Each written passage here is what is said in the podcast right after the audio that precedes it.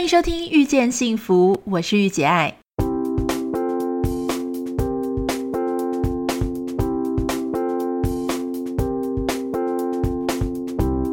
在《遇见幸福》节目里，你可以听到很多不一样的想法。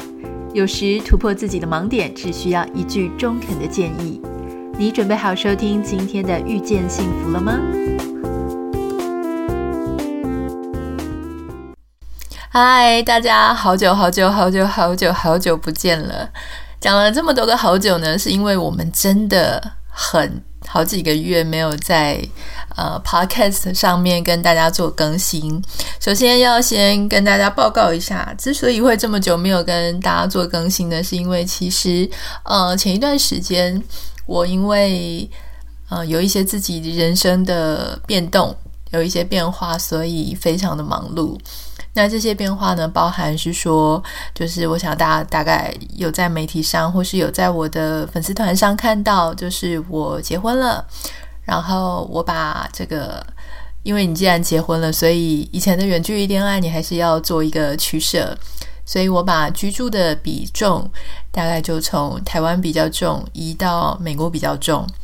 所以原本预计是两边会跑来跑去，但是因为现在呃，coronavirus、COVID-19、whatever，就是这个疫情的关系，所以暂时就留在美国，没有办法回到台湾。其实要回去也可以啦，就是冒险搭飞机，然后回去再被检疫，总之有点麻烦。而且去了之后，回来台湾之后，很可能就不知道什么时候可以再回来美国，所以。呃，这个是必须要考量的。好，然后就会有很多人开始私讯啊。其实我一直很想再重新重拾 Podcast，可是嗯，就是这一段时间呢，因为因为很忙，而且你知道这种事情跟做运动一样，就是你一开始哇很热情，然后一直做一直做，如果突然有一天。嗯，中间停顿了一下之后，你可能要重新再拿起来，重拾这个这个嗜好或这个兴趣，就需要一点启动的时间。所以这个启动的时间就拉了有点久，一直到开始陆陆续续收到很多大家的讯息，不管是从呃我们的那个 Line at 来的，或是从 Instagram 来的，我我蛮加我蛮惊讶的，就是很多人的私讯是来自 Instagram。那他们就会问说：“诶，我很喜欢你的 podcast，什么时候会重重新再开始 update 啊？”然后每次都说：“会会会，快了快了快了。”但是每次都会想说：“嗯，会不会就只有这小猫两三只在听呢？”所以就还是有一点拖拖拉拉的。好，到今天总算开始有一种要重新启动的一个心情，所以就来跟大家在这个 podcast 聊一聊。很多人问我说。嗯，为什么会结婚啊？都单身不是很好吗？然后都已经这个年纪了，所谓的这个年纪大概就是嗯，我今年三十七嘛，那其实也接近四十。那可能跟一般呃跟一般人比起来，我现在状态是属于在一个比较自给自足，然后其实老实说不结婚没有太大差异的一个一个状况哈。就是当然有些人。呃，我们有很多朋友，他们可能是会想要结婚，是因为很期待有一个家呀，或者是说，呃，生活负担真的很重。如果有一个人可以一起互相扶持，经济上的啦、精神上的啦，都会很好。其实我觉得没有什么不好，因为老实说，你自己知道你的另外一半是能够提供你什么样子的一个呃鼓励呀，或是支持这个东西。我觉得只要你自己有意识到这件事情，都是好的。嗯、对，如果是照这样子来讲，好像确实没有必要，就是 脚又踏进坟墓里面这样好。但是，我想，这件事情其实到底是维持单身，还是还是说去走入婚姻这件事情，它可能不是这样三言两语就可以讲清楚的。但是如果简言之的话，我认为在这个年龄。嗯，也就是说，相对二十几岁比较成熟的一个年龄，去选择的一个婚姻对象，或者为什么做一个婚姻的选择，每个人都不一样。好，自己跟自己比就好了。就是说，你不要去跟别人的四十岁比，你应该跟你自己的十年前比，你的选择的考量点一定是不一样的。比方说，如果我二十几岁的时候，我会选，我为什么会选走进去呢？可能是因为。我觉得对方很帅啊，很好啊，然后呃，应该会是个好先生吧，嗯、或是说就是就交往啦，到了这个年纪不就应该要结婚吗？这样的哈，那嗯、也是在身边当中选择了一个最好的对象。但是你到三十几的时候呢，你就会开始想很多，嗯，更实际的这一面，就是说，因为可能你也不管你有没有曾经有过婚姻啊，或者说你有谈过几段恋爱，你应该都可以多多少少，呃，感觉得到出说这个谈恋爱呢，或是一段关系，它一开始会非常的绚烂啊，会很激情，可是到后面他一定会有他相对。变得很习以为常，很家人，两个人就是穿的也不多，坐在沙发上还是没有什么情欲的那个部分，然后就很像家人，但是窝在一起呢，又非常熟悉的那种感觉。如果呃这么讲吧，我觉得多多少少应该大部分的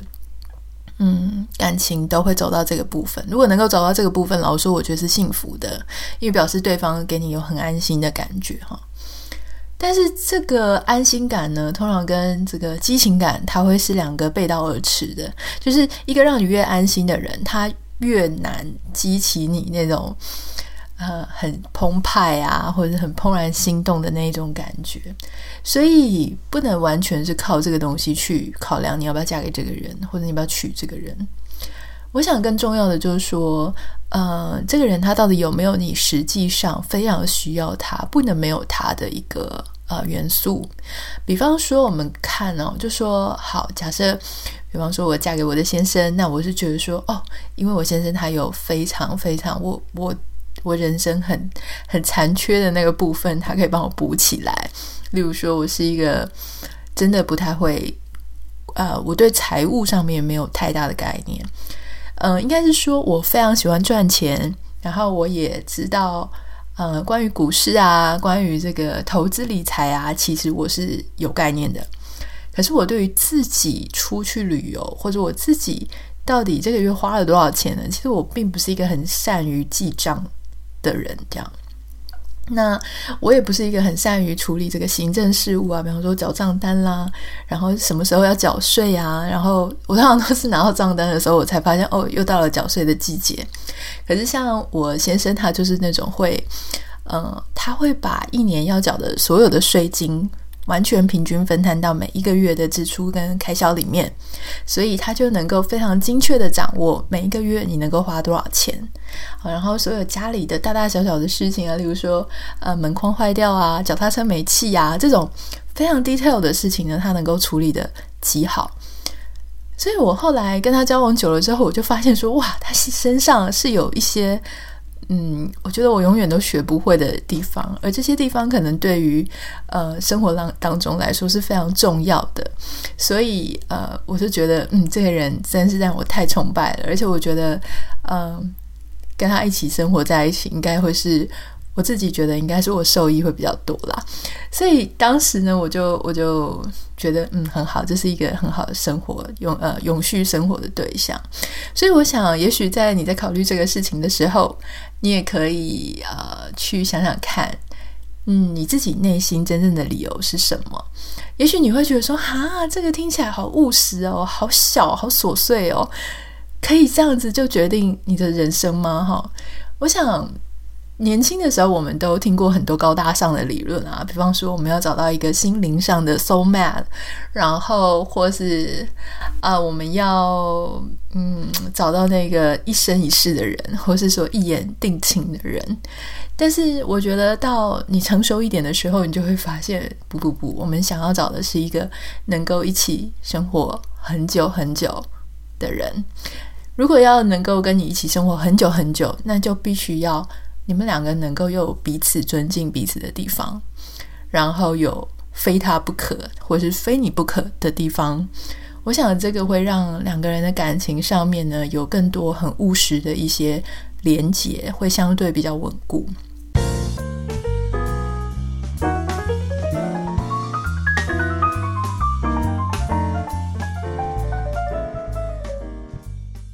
那很多人关心说，在这个。美国的疫情嘛，因为现在美国等于是，呃，我不知道你是什么时候听到这一集 podcast，也许你就是啊、这个礼拜我们 release 这一集之后你就听到了，但也有可能是好久好久以后你才突然听到这一集。那在录制这一集的时候呢，其实呃，这个新冠肺炎在全球非常的严重。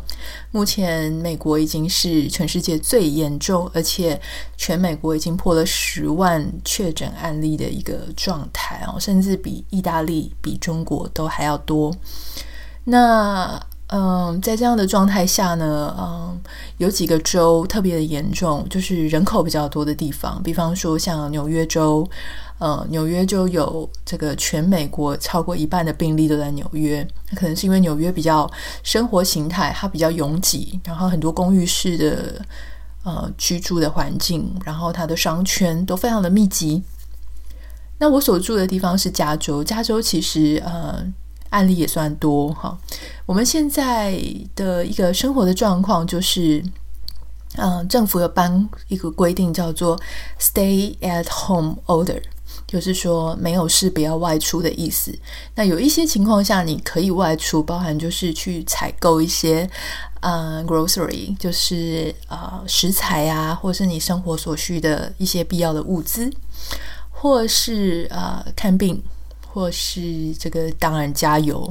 啊，或是说一些户外的运动，你不可能完全锁在家里不出去运动嘛。但是你运动的时候，最好不要进行那种密集的运动，最好是个人式的，比方说跑步啊，或是骑自行车这种可以跟别人离远一点的哈。那外出的时候要保持一个最好的社交距离，差不多是两公尺哈，就是六英尺。那这样子的一个。哦，然后所有大部分的人都被要求在家工作，work from home，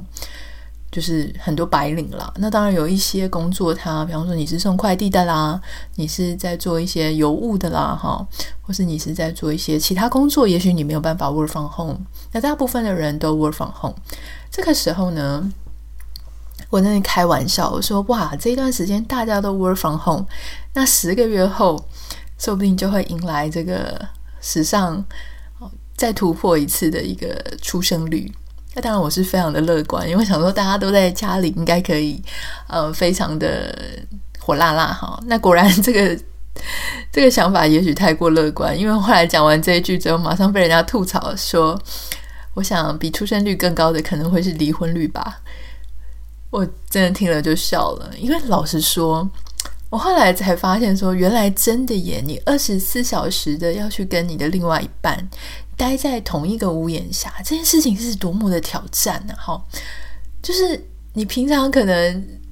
我们说忍受哈，就是有时候你看不惯对方的一些行为，其实只有他下班时间或你下班时间回到家里，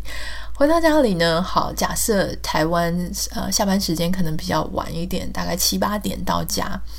到你睡觉时间十一点、十二点，可能只有三四个小时。那美国也许长呃下班时间早一点，它可能就是五五个小时左右。这跟你二十四小时天天面对面的那种挑战可是很不一样哦。嗯，我就在说很多嗯，因为这个 stay at home 发生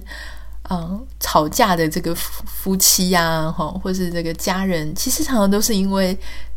看太久了，相看两厌。然后，比方说，有一些先生，好，他们平常忙着工作，所以他没有在做家事。平常也许都是老婆在做。结果这个时候，突然老公都在家了，老公都在家了，老公又还还会念老婆。比方说，说，哎，你这个怎么这样用啊？你那个怎么这样用？这样老婆可能听了就很不高兴。平常他自己做惯的事情，怎么今天突然有一个人跑来念他、批评他啊？好像还自己以为很会。那另外还有一个更糟糕的事情是，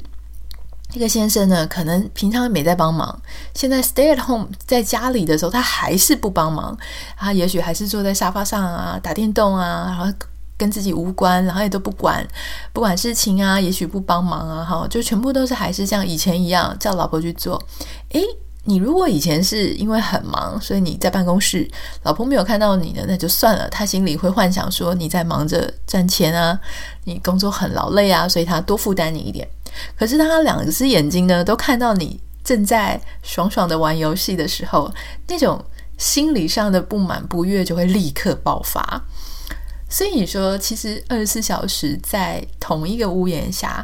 这当然是非常挑战。那就不用讲说那些有小孩的家庭，爸妈真的是要崩溃了哈。我所有有小孩的呃朋友们，他们都在他们的不管是 Instagram 啊，或是 Facebook 上面，都开始纷纷的记录起说，嗯，这个是小孩停课第一天，小孩停课第十天，小孩停课第二十天，然后爸妈都快要崩溃这样。我想大家都有看到那个，也许有看到那个以色列的妈妈，她在这个 Facebook 上面大崩溃。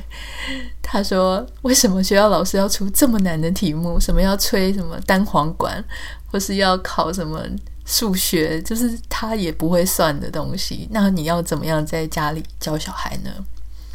所以我想，可是你知道，换个角度想哈。就是，嗯，我常常会想说，为什么这个疫情在此时此刻发生了？它是不是当然除了这个科学上，它当然是病毒啊或传染病啊、公卫啊整个系统上的一个反思之外，我想它大规模的改变了我们平常习以为常的一个生活的方式，跟我们与别人之间的距离，好。然后还有，嗯，一些我们从来没有想过的挑战，比方说，我们会觉得小孩自己带，哇，非常的累。可是老实说，这是你的小孩啊，就是你本来就应该是。如果说我们回推到很早很早很早很早以前，学校的这个功能并没有发挥到这么淋漓尽致的时候，其实家长还是必须要自己带小孩。好，那当然，当时的家长他的工作可能挑战没有这么多，时间没有这么长，然后距离没有这么远哈。那你重新回到说自己开始教养教育小孩的时候，嗯，这个当然会给为人父母非常多的学习跟练习。好，比方说你要有耐心，你要真的自己下去陪小孩玩，而不是说只是顾他的吃跟喝就好了。那还有就是夫妻两个人。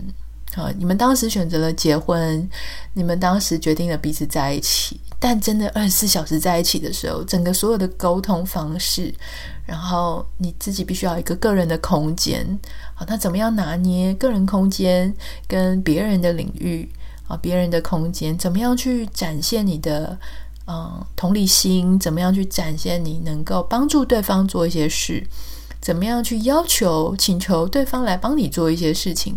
我觉得这个沟通呢，它会变成是一个在呃 stay home 或者 stay at home 这个状态下呢，大家都必须要重新去练习的。当然，在这个状态下，我们还是会很担心一些家暴的家庭，他会不会就是呃让问题变得很严重？那还有，就像美国有呃很多很多的孩子，他们其实。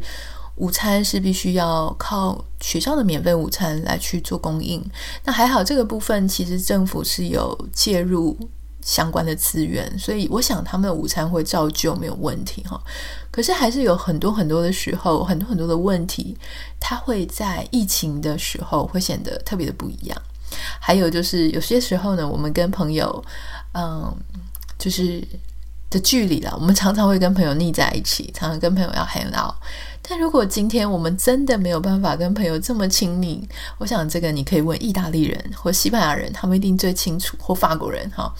因为他们其实是那种非常我们说很乐天、很爱交朋友。我觉得几乎他们大概整个国家都是 extrovert，都是外向型的人比较多的的一个民族哈。他们要怎么样在嗯不同的方式去展现他们的爱，他们对彼此的爱哈。这件事情我觉得很重要。那当然还有另外一件事情，我觉得也很值得去想的是，刚开始呢，美国要大家 stay home 的时候，哈，就是很多网友，其实我亲眼看到，哈，这个州长宣布我们要居家，不管叫居家避难，还是说我们要尽量待在家的时候。很多的网友呢，他会留言，就是会讽刺啊，或者会批评这件事情。他们会说，政府是因为想要要求更多的钱，跟中央要更多的钱，所以才故意把这个事情讲得这么大。好，其实很多人是不相信政府的。那我想，如果你是在台湾，你可能会呃很熟悉，就是所谓的蓝绿恶斗。可是我想这一次台湾在疫情上面的状况呢，基本上是还算团结哈，就是大家至少精神上都知道说，对，我们必须要很严格，然后我们必须要很。不要造成这个大流行哈，所以尽量虽然不方便，大家尽量都会戴上口罩，尽量都会这个遵守这个中央的一些指挥。可是，在美国就是不太一样，他们这个真的是两党恶斗的非常的严重。那我想，它会造成的结果就是，人民很多时候至少一半的人民是不相信政府的。当一个国家它的人民里面有一半是不相信目前的执政者，无论是谁下台谁上台，都有一半的人都不相信这件事情，它也是会造成一个很大的危机哈。就是说，关于这世界上什么东西是重要的，什么东西是真实的，什么东西是我们必须摒摒弃政治这个东西的成见，然后有一个更高的原则要去守护的，这件事情都应该要重新被拿来思考。直到现在，美国大爆发了。我相信大家知道这件做这这件事情有做的必要性的人变多，但是我相信还是有少部分的人，他一定不相信，他一定觉得这个事情是被 make up 的，就是被捏造出来的。好，所以这件事情也是值得大家重新去思考的。那包含我们很失望的 WHO，WHO 呢？这一次我想。其实我是没有那么负面啦，哈，没有那么不能说负面，不能应该说我没有那么悲观，因为我的感觉是因为他做的实在太超过了，所以反而让世界各国都看清楚他的偏颇。如果说他他没有做的这么超过，或许其他世界各国还看不出来他的内心是偏袒谁的哈。但是因为他做的太超过了，做的太过明显，以至于我想各国都。嗯，心里有数，台湾是蛮委屈的了哈。所以我想，整个来讲呢，就是嗯，我们刚刚从嗯 关于个人的婚姻的选择，一直谈到疫情上面的一些想法。我不太知道这个疫情对你来说有没有哪一些更深层可以去思考的一些事情，或者你关注到哪一个点？你觉得哪些事情是我们可以重新思考，然后重新更深层的去讨论的？如果有的话呢，也欢迎你可以啊、留下留言到我的这个 Line at 或是 Instagram。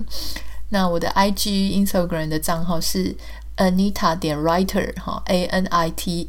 啊，对不起，A N I T A 点 W R I T E R 就是 Anita 点 Writer，Writer 就是作家那个哈，A N I T A 点 W R I T E R，这个是我的 Instagram，然后这个 Line at 也欢迎大家可以加入。好喽，那我想我们今天就是 当做是我们的第二季的第一集哈，嗯，这一集很欢迎你。回到 Podcast 跟我们一起相处，提出了很多的想法。那我欢迎大家一起跟我一起讨论。也许我们在下一集的时候，嗯，可以把大家的一些想法呢，也跟大家分享比较有趣的部分哈。好，那如果有什么想要知道的，什么想要听的，什么特别的主题，也欢迎你跟我分享喽。那这就是今天的遇见幸福，我们下个礼拜再见，拜拜。